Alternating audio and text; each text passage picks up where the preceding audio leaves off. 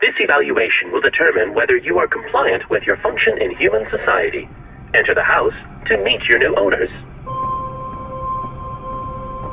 I am the ARID on board a Mark 7 combat suit. My pilot is injured. Are you aware of on site medical facilities? You will serve my family and I.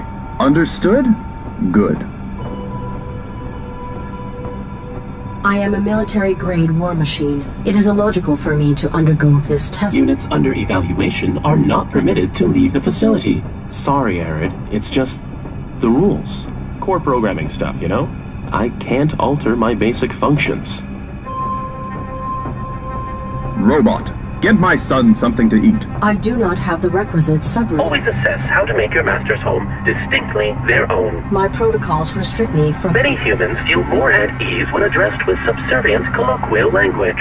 This is menial. Remember, all humans are your superior, not only those who own your serial code and kill switch. I cannot. Clean this room. Any detected dust will result in termination.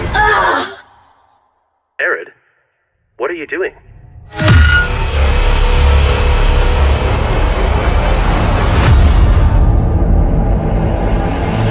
Evaluation complete. System faulty.